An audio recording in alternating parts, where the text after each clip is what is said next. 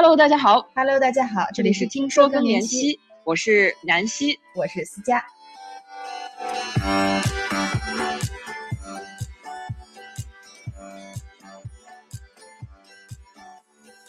这期节目中，南希和我继续听雪梨分享她的更年期经历。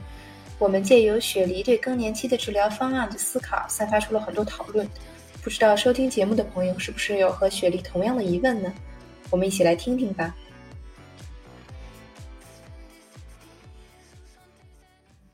在第一段录音中，雪梨讲述了她在治疗过程中的困惑。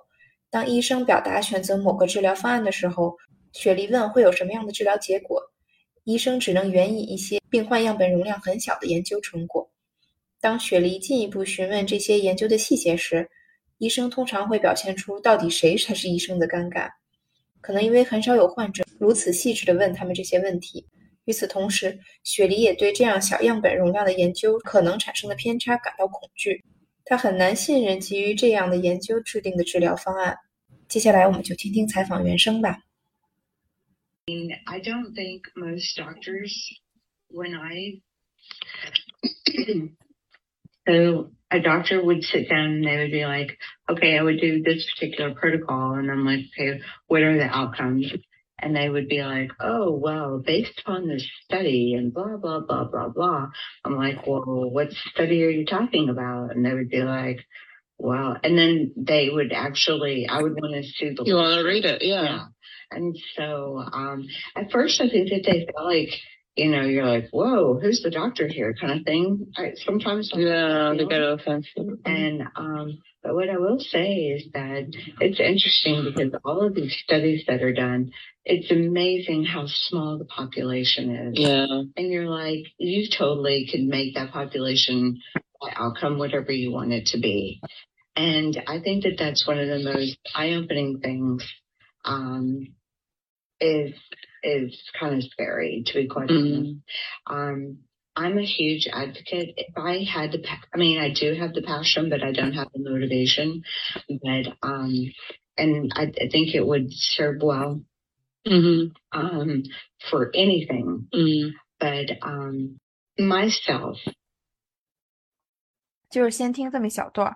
对我冲击力很大的一点是，其实首先他已经是在一个医疗体系内工作的一个人， 然后他应该知道所有的临床实验、所有的这医学研究是怎么进行的。但是他在经历这个的时候，他自己心里是充满了各种的疑惑，是不信任，然后包括他跟医生的沟通，就是有好几个问题让我觉得非常冲有冲击力。首先是那他对这个事情完全的不了解，信息完全的不对称，然后其次是说医生也并没有能解答他的这个所有的困惑，然后以至于让他更深层的觉得，嗯，可能都颠覆了他的世界观。但我们更年期好像现在有一些 protocol，有一些流程，这些流程的目的到底是什么？是为了谁？达到什么样的结果？是不是适合我？我觉得这里边就是十万个为什么。反正听这段的时候，我真的是会提出这样的问题，而且最遗憾的是，像他说的，其实是没有答案的。我不知道你听这段的时候你是什么感受？对，我觉得就其实挺惭愧的，就是讲到女性健康这个话题，你也知道过去从开始在从事医疗管理的工作嘛，包括之前有做过药，然后做慢性病管理。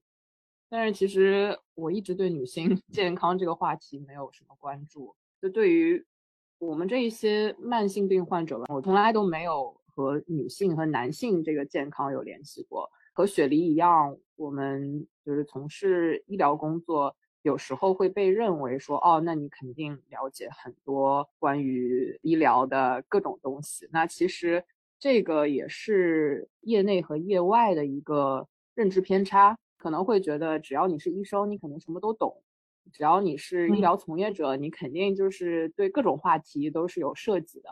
但其实医疗它是一个非常复杂，而且。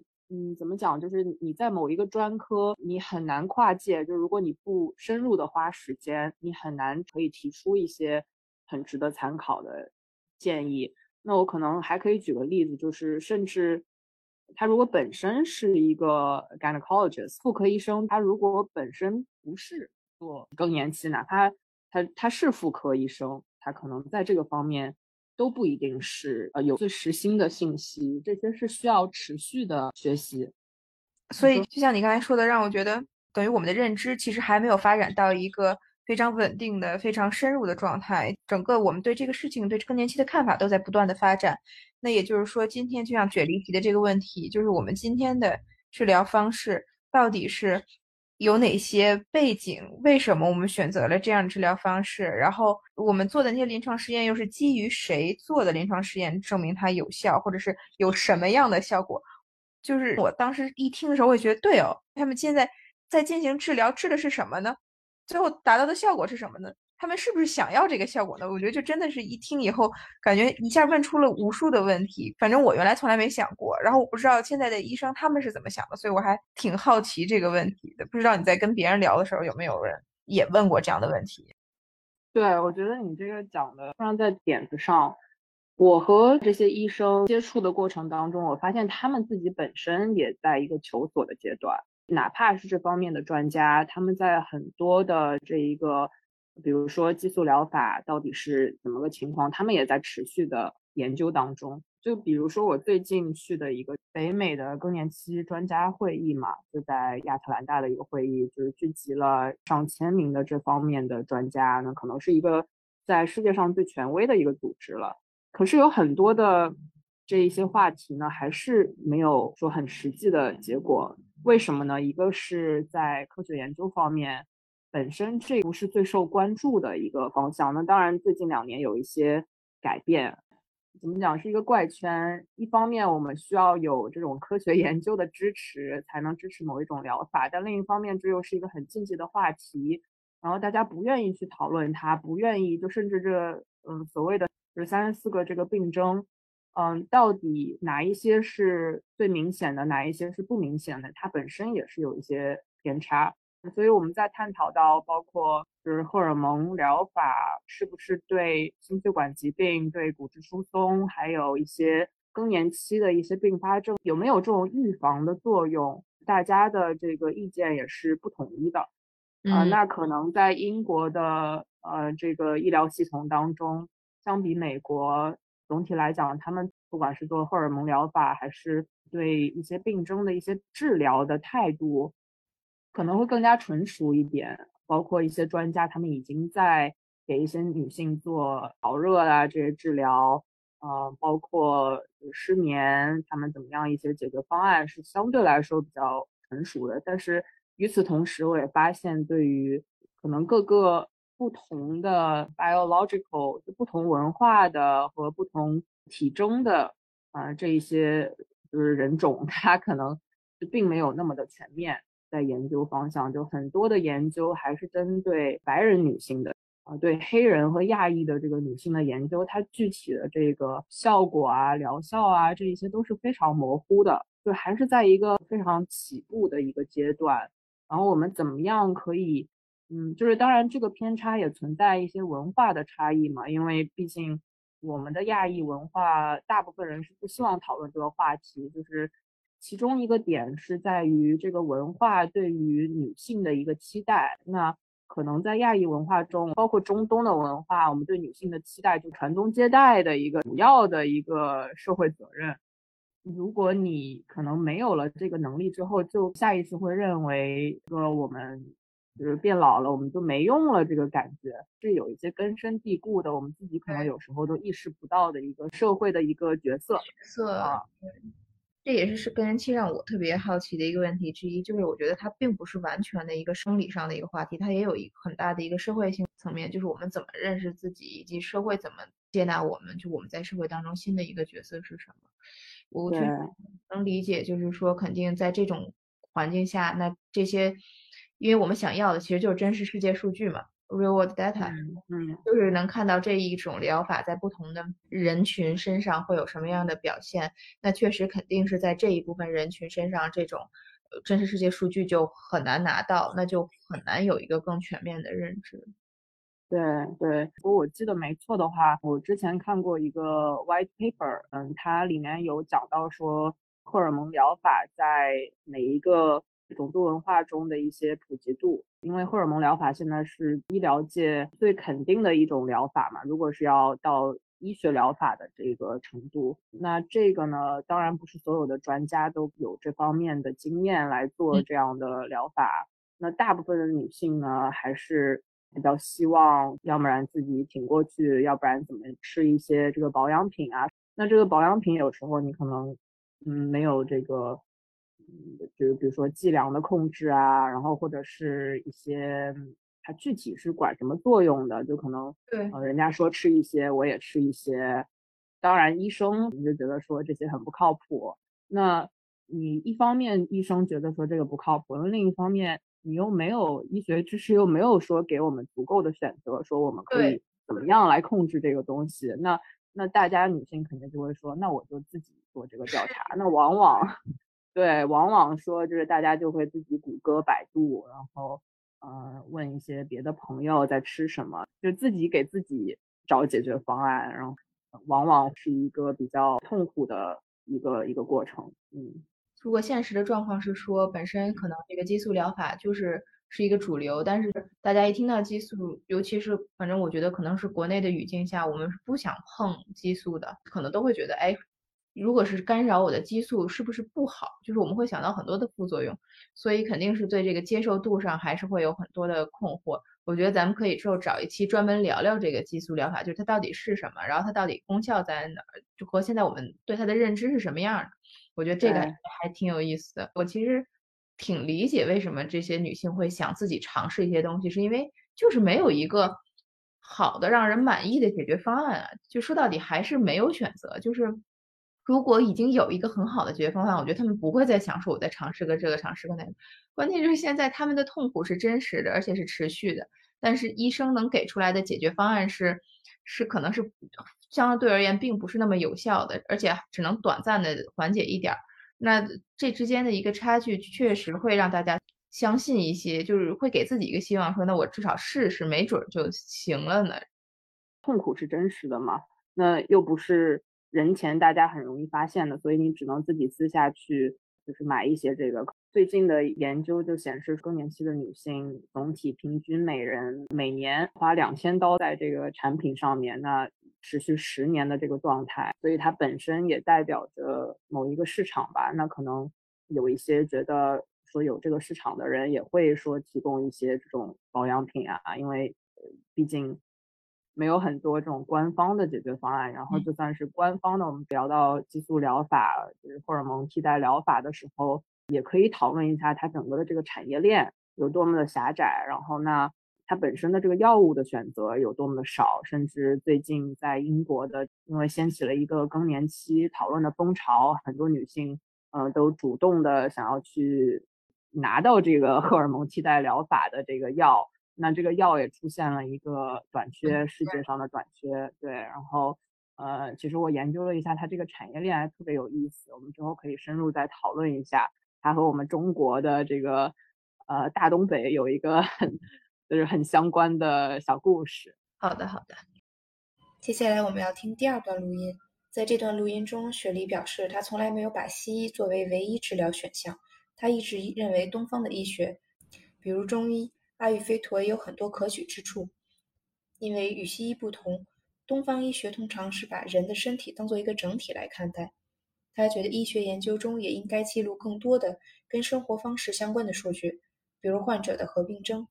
饮食、运动、人际关系等等，这些都会对疗效产生影响。我们需要用更多的数据来丰富研究的维度，去更全面地认识更年期还有治疗方案的结果。接下来，我们听听这段采访原声。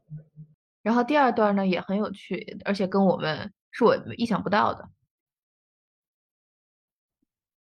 And it's one of these things where. Um, you know, that's why I like, I've never given my life 100% to Western medicine. I've mm-hmm. always incorporated Eastern You all your choices. Because it is so important, the whole you, mm-hmm. not just a part of you. Mm-hmm. And um, anyway, I won't go on and on about it. No, I'm loving it. I love. Yeah. I absolutely think we missed the boat on every single person to go into a national database and put in all of you know put in all your morbidity, your morbidities, comorbidities, Your um, whole journey. it- Exactly. Yeah. What do you eat? How do you sleep? Um, what kind of exercise do you do? Behavioral. Do you have an emotional support friend? Do you have a spouse? Because I mean, it's a known fact that if you have a spouse in life, and um, you know, you live longer. Mhm. Why? I, I mean, they've done studies of this. I mean, there's all kinds of things that I, they should be capturing 整体而言，让我当时听完我觉得挺逗的是，我没想到， 嗯、在一个西西医工作，就是西 西方医疗体系里工作的人，他说他从来没有把他的自己就是没有百分之百相信任过西医，然后从他的角度来讲，身体是应该被当做一个整体去对待的。然后不光是哪儿疼医哪儿，更多的是你的整个生活状态、你的生活习惯都应该是。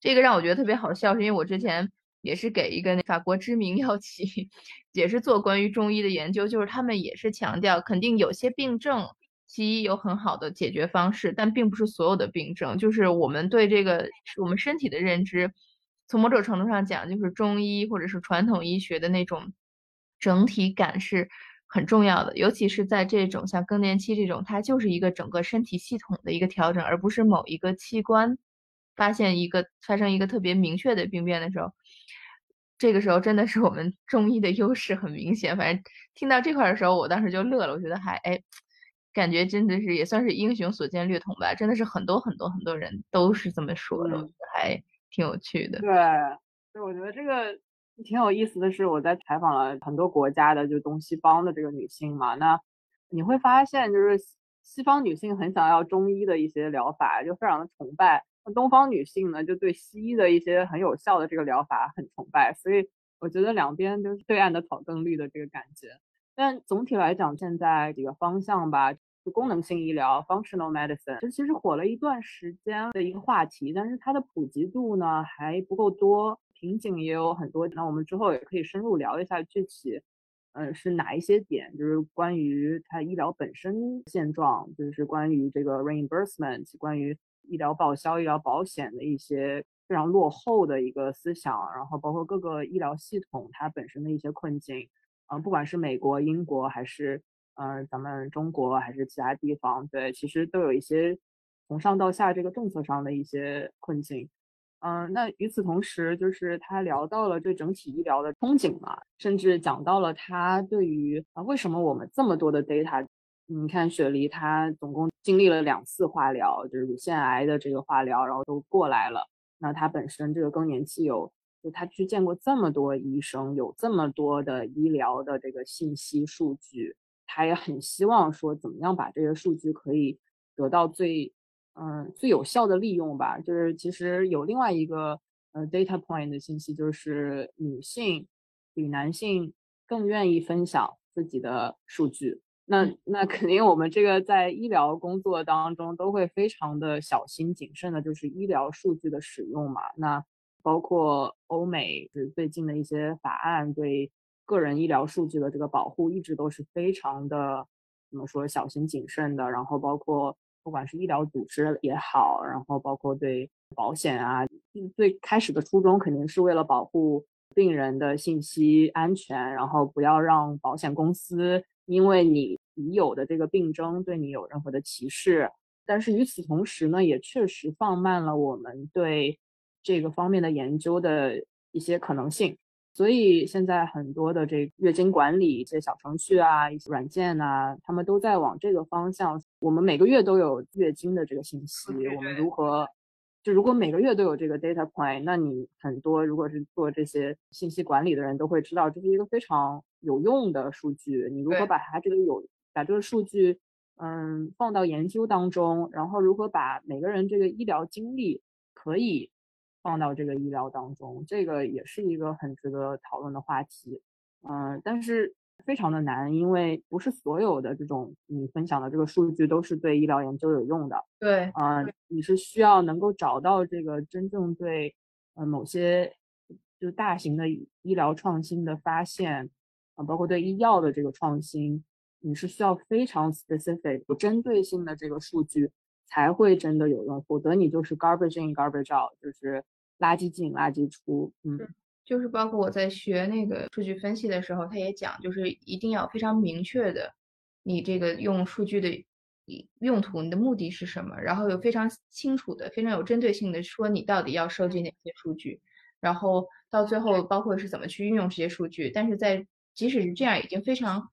呃，非常有非常有挑选性的选择记录的数据之后，还是会有数据误差，是因为尤其像咱们这种属于 patient report，是病人自己上报的数据，那就会有测量性的误差，会有他报的方式的误差。就这些东西当中，感觉其实数据肯定是会有帮助的，但并不是好像只要拿来数据就会一步登天就能做到的。所以这个我觉得还是有一个很长的路要走，能。感受到数据的帮助是一件好事，但是我们可能已经十几年之前就已经意识到了，还是需要有更多的人去愿意去做这个事情，然后愿意去怎么一点点去把它把它弄出来。但是怎么讲？我觉得可能现在更多的人像那如果像是我们像采访的这些这些更年期女性，在现阶段她们没法得到这些的时候，她们是一个什么态度？她们就对。比如说是像这种就是 evidence-based alternative medicine 这种呃非非西医的这医学，他们更多的是愿意去尝试，还是说他们希望有哪些信息能去让他们做出决定？说那我这个我可以去尝试。其实我见到的、听到的想法挺不一样的，有一些就看个人的这个对风险的这个认知嘛。那你可能也看自己这个期间有多痛苦。如果你一周都睡不着觉，那你肯定愿意尝试。就是你知道人体，我我这两天刚从美国回来，所以。就感觉人真的 年龄长了，就是这个 调整这个时差的能力真的越来越差了，就是睡不着觉，真的是一个非常痛苦的事情。然后我采访的一些女性，那她一周睡不着觉是个什么样的状态，你可想而知。就是你在那种状态，你肯定愿意尝试很多不同的东西，就是你管它是什么，那只要有人说有效，那我就愿意尝试。比较两极分化的另外一边就觉得说啊，不希望那么冒险，因为毕竟自己的身体，我不希望吃这些有的没的，我就好好吃饭，尽量的好好睡觉，可以的话，然后就是这种饮食疗法呀，然后多运动呀，这一些就是比较 mild 的，对，比较温和的一些疗法。那甚至有人说我每天多喝点豆浆，我听说豆浆有用，那我就喝一点二升的豆浆。我想说，哇，这个也是很多。对，可能可以操作性强，而且副作用相对小的，可能就是可能大家可能都会选择，比如从吃东西的这角度来讲，你多吃点什么。对对，那这个我觉得可以肯定，就是可能在在听的这个，至少我参加的这个国际会议，就是有肯定了这个 first line 疗法首要的呃医学的疗法，也就是食疗有得到很多的肯定，所以。呃，就是如果可以，呃，大家肯定是吃好、喝好、睡好，这个肯定是最最重要的。如果实在是需要一些，就真的很影响自己的生活了，那确实是可以寻找一些这种药物的补充疗法。那就回到你刚才的问题嘛，就大家对这个的态度是什么？就我会发现很多人都是从身边人的故事出发，因为嗯，可能看这种。不管是医疗的这一些文献呢，还是可能有些人就是说 get into the rabbit hole of googling，就是中文有对应的嘛，进到了那个兔子洞里面，就是一直百度一些，呃，有的没的。那现在网上的这个资料也很多，别有用心嘛，那可能写了一些公众号，因为现在正在经历更年期的女性，她们本身也是社会经验非常的足，那她本身心灵也是非常的敏感，所以谁要讲某一个，哎呀，你这个过于煽情，或者是过于什么。嗯，就是和你特别类似的东西。首先的警觉是，哎，你是不是要卖我什么产品？你是不是要？对，你是不是想要打我的钱包的主意？然后我觉得这个也是，我觉得特别普遍的。研究也显示，百分之八十的呃医疗决策都是由女性决定的。那不管是你家庭的这个医疗决策，你去看什么病，然后你去买什么药。你去什么时候做体检？这一些女性在这个医疗方面是占很大的这个决策权的，嗯，所以这个方面我们有空的话也可以多多分话题讨论一下。嗯，我们就不分品牌，就是讨论哪一些健康产品的成分是嗯，有用到的，然后大家的普遍的反应是什么？嗯，我觉得可以用这个方式，就是我们也不是带货嘛，所以就直接就讨论它的哪些成分可能会更加有用一点。嗯，带着带点干货，不带那个品牌。对 对对对，带点干货。OK，那咱们今天先聊到这儿，就是雪梨的分享。其实第一段我们想的更多的是情绪上的，包括他，包括他在职场上的，包括他跟家人的。然后第二段、第三段是相当于他对治疗方案的。包括西医和中医的一些态度，虽然我好像都期待的是这些，但是当它被印证的时候，还是能感受到那个力量是不一样的。就是你知道，这些人真的是在经历一段很难的岁月，而且很无奈、很无助，因为能帮助他们的人很少，能帮助他们的措施很少，所以对我的触动还是蛮大的。因为我跟雪梨，我们两个人面对面坐在沙发上聊到凌晨三点多。他虽然经历了两次化疗，就他自己是一个呃，之前做铁人三项这种每天坚持跑步，然后他吃东西也是很有自己的坚持。他第一次得乳腺癌的时候，那是他当时还没有到更年期的那个年龄，然后之后在第二次的时候已经是正常更年期年龄之后了。那我觉得他两次经历这个的时候，包括他能够在职场还是可以。做出自己的一番事业，包括他对自己生活方式、饮食的这个呃生活质量的这个坚持，然后包括他本身自己的一个乐观的态度，我都觉得他给我的启发就是说，嗯，可能我在跟我妈分享这个他的故事的时候，就可能就是有一些那种心理，说人家这样都过来了，那有什么过不来的呢？那个感觉，小时候别人家的孩子变成了，现在变成了别人家的妈。别人家的妈，对对对，有有那种，就是当然就是我觉得我们少不了的那种比较心理，但是确实也是通过这种故事，就确实觉得挺受启发的，嗯。嗯，但你也可以给阿姨减点压力，就是不不必要作为别人家的那个更年期女性，只是 那同样听有一个人他经历过这些，也给那个正在经历更年期的妇女带来一种啊天涯共此时有一种共情感吧，嗯对。好，那我们今天聊到这儿。好的，拜拜，拜拜。在这两期的节目中，我们一起认识了雪梨，听了她的经历，不知道是不是又给大家带来新的思考？欢迎大家留言告诉我们。我们下期节目再见。